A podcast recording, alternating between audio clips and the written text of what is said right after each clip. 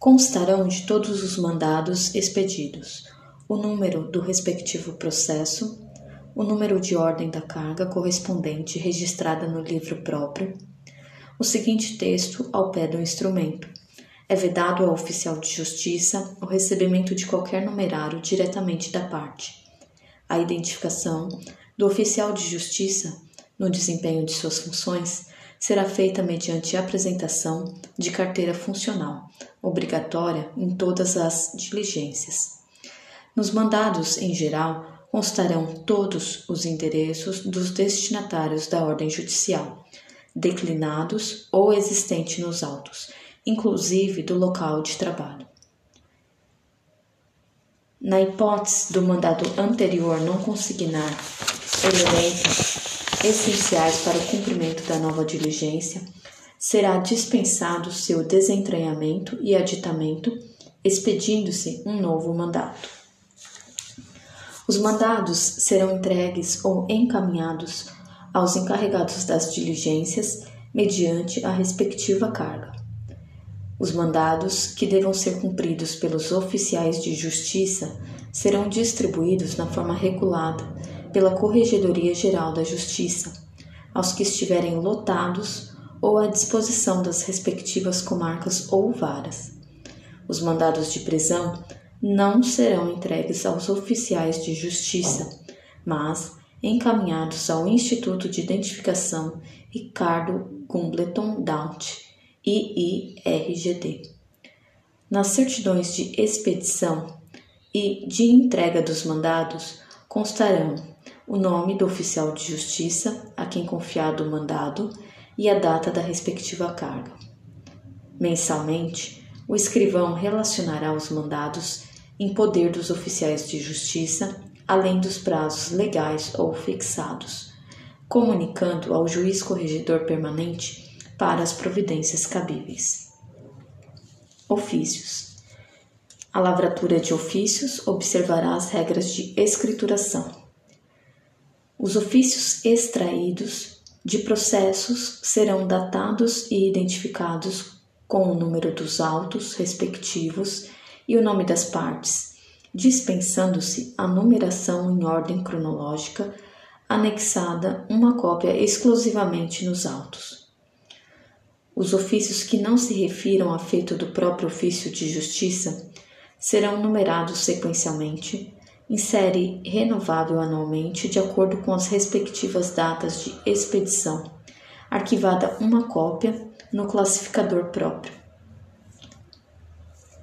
Ressalvada a utilização dos meios convencionais no caso de indisponibilidade do sistema informatizado e do sistema de malote digital, quando implantado, as comunicações oficiais que transitem entre os ofícios de justiça serão por meio eletrônico, observadas as regras estabelecidas.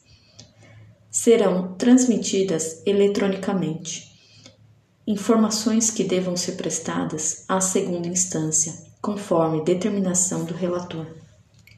Ofícios, comunicações, solicitações, pedidos e encaminhamento de certidões de objeto e pé certidões criminais e certidões de distribuição, cartas precatórias nos casos de urgência. A transmissão eletrônica de informações e documentos será realizada por dirigente, escrivão judicial, chefe de sessão e escrevente técnico judiciário. O remetente da comunicação eletrônica deverá utilizar o seu correio eletrônico institucional e não o da unidade em que lotado para enviar a mensagem. Preencher o campo para com o endereço eletrônico da unidade destinatária e o campo assunto com o número do processo e a especificação de uma das hipóteses. Digitar no corpo do texto da mensagem eletrônica os dados do processo, o número, a unidade judiciária, a comarca e as partes, e o endereço do correio eletrônico, e-mail institucional da unidade em que lotado. Juntar aos autos cópia da mensagem eletrônica enviada, dispensadas a impressão e a juntada de anexos que consistirem em peças do processo ou quando a mensagem não se referir a feito do próprio ofício de justiça, arquivá-la no classificador correspondente. Anexar à mensagem os documentos necessários, no padrão PDF e sem restrição de impressão ou salvamento. Selecionar as opções de confirmação de entrega e de confirmação de leitura da mensagem assinar a mensagem com seu certificado digital, imprimir os comprovantes de confirmação de entrega e de leitura, para juntada aos autos assim que recebê-los. Inserir no sistema informatizado de andamento processual a informação de envio da mensagem eletrônica. O ofício de justiça que receber a mensagem deverá expedir eletronicamente as confirmações de entrega e de leitura da mensagem, que valerão como protocolo. Imprimir a mensagem, bem como os eventuais anexos, para juntada aos autos do processo ou arquivamento em classificador próprio, se for o caso. Inserir no sistema informatizado de andamento processual a informação de recebimento da mensagem eletrônica, se for o caso promover a conclusão no prazo legal, um dia, quando a mensagem se referir a providências a cargo do juiz. Encaminhar eletronicamente a mensagem no mesmo prazo da conclusão ao correio eletrônico e meio institucional do juiz, se este assim o determinar, ou ao correio eletrônico e meio institucional do funcionário a quem couber o envio da resposta. A resposta aos e-mails deverá ser dada eletronicamente, cabendo ao juiz a quem a mensagem houver sido encaminhada, ou ao funcionário encarregado do envio da resposta, preencher no campo para o endereço do correio eletrônico da unidade cartorária do remetente da mensagem original. Na ausência da expedição de confirmação de entrega e leitura pelo destinatário da mensagem, serão presumidas recebidas e lidas as mensagens no primeiro dia útil subsequente ao do envio. Tratando-se de medidas urgentes, se frustrada a entrega ou se não confirmados o recebimento e a leitura até o dia seguinte à transmissão, o remetente entrará em contato telefônico com o destinatário e, se o caso, reenviará a mensagem, de tudo lavrando certidão nos autos. Em se tratando de documentos que devam ser juntados em processo digital, será feita em PDF a impressão. Nos casos de inoperância do certificado digital ou enquanto não for disponibilizado, o remetente materializará o documento em papel, colherá a assinatura, digitalizará o documento assinado e o enviará como anexo da mensagem eletrônica. Cumpridas todas essas providências, as mensagens eletrônicas e seus anexos serão deletados.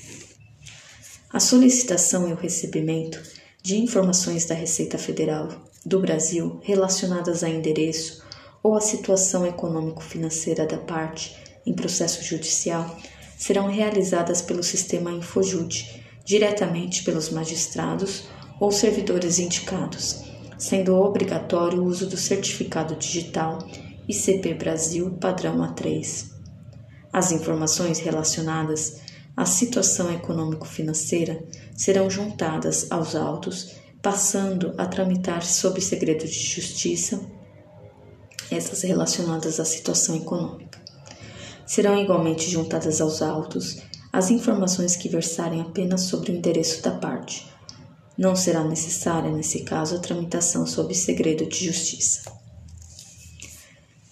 A carta precatória será confeccionada em três vias, servindo uma delas de contrafé.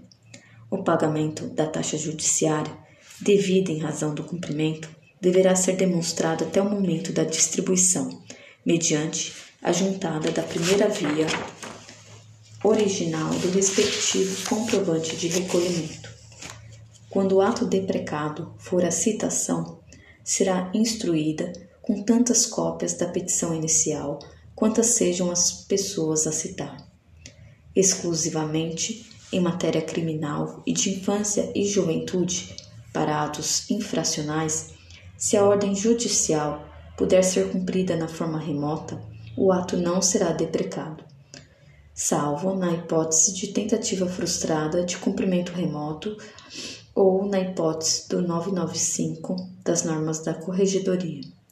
Não se aplica essa vedação aos atos de matéria civil e aqueles a serem cumpridos em outro estado da federação ou por outro tribunal, e também aos atos que devam ser cumpridos presencialmente para viabilizar ato posterior remoto. Exemplo, intimação presencial de testemunha, que será ouvida remotamente em teleaudiência. Constatado que o ato pode ser cumprido em endereço de jurisdição diversa daquela constante da carta precatória, ou ainda que o endereço originário pertence a outra jurisdição, deverá o juízo deprecado encaminhá-la ao juízo competente, comunicando tal fato ao juízo deprecante.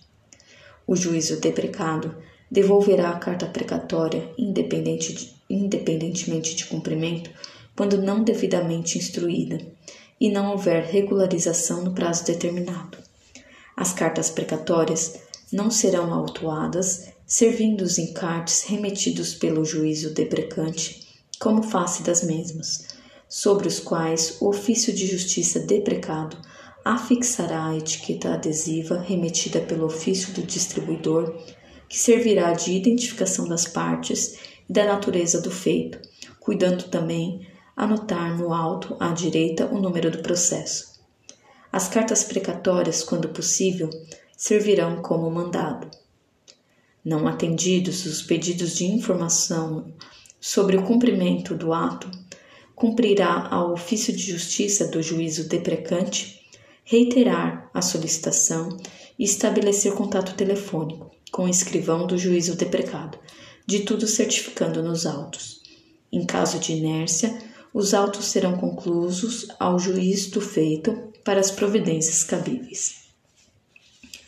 É permitida a retirada da carta cumprida junto ao juízo deprecado para a entrega ao juízo deprecante, desde que nela conste o nome do advogado da parte que tiver interesse no cumprimento do ato, com o número da respectiva inscrição na OAB. Ao retornar cumprida a precatória, o escrivão judicial juntará aos autos principais apenas as peças essenciais imprescindíveis à compreensão das diligências realizadas no juízo deprecado, especialmente as certidões de lavra dos oficiais de justiça e os termos do que foi deprecado, salvo determinação judicial em contrário. Havendo urgência, será transmitida a carta precatória por fax simile, telegrama, telefone, radiograma ou correio eletrônico, observando as cautelas do Código de Processo Civil. A via original da carta não será encaminhada ao juízo deprecado, será encartada aos autos, juntamente com a certidão de sua transmissão, tão logo ocorra o pedido de confirmação de seu teor por parte do juízo destinatário. As cartas rogatórias cíveis e criminais serão expedidas conforme o procedimento, modelos e formulários aprovados e divulgados pela Corregedoria Geral de Justiça no sítio do TJ na internet.